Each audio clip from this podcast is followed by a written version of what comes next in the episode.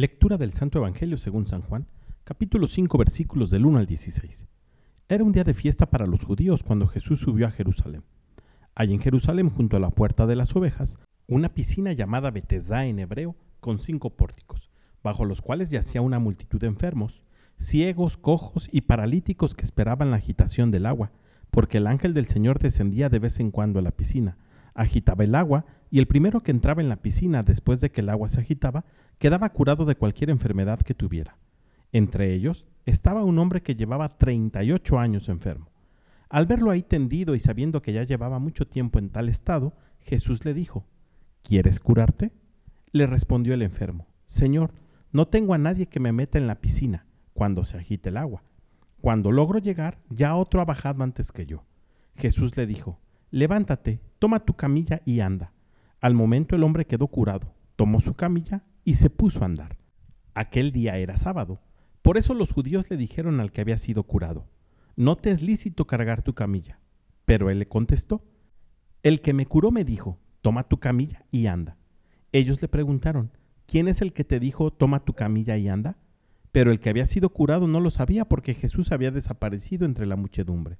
Más tarde lo encontró Jesús en el templo y le dijo, mira, ya quedaste sano, no peques más, no sea que te vaya a suceder algo peor. Aquel hombre fue y les contó a los judíos que el que lo había curado era Jesús. Por eso los judíos perseguían a Jesús porque hacía estas cosas en sábado. Palabra del Señor. Hace dos mil años, cuando este paralítico se encuentra con Jesús, no tenía la mínima idea de quién era, pero vaya que lo iba a conocer y este encuentro transformaría completamente su vida, de ser alguien postrado y tirado en el piso, hasta levantarlo y hacerlo caminar. Pero hoy, a más de dos mil años después de este acontecimiento, nosotros claro que tenemos la idea de quién es Jesús. La historia da cuenta de él. En la Biblia podemos encontrar su vida. La fe nos revela que Él es el Mesías, y el testimonio de muchas personas que hemos escuchado a lo largo de nuestra vida nos puede dar la ligera idea de que Dios está vivo y sigue haciendo andar a muchos paralíticos. Pero a pesar de ello, en lugar de buscar a Jesús, que es el manantial de agua viva, estamos buscando piscinas en las cuales se agite el agua para nuestros problemas, nuestras necesidades, nuestras enfermedades.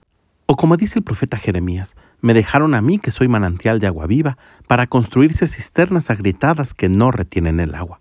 Pidamos por tanto hoy al Espíritu Santo que nos conceda la fe para buscar siempre a Jesús como primera opción. Sin importar cuál sea nuestra necesidad o el tamaño de nuestro problema, Él siempre está dispuesto para decirnos, toma tu camilla y anda. Que tengas un gran día y que Dios te bendiga.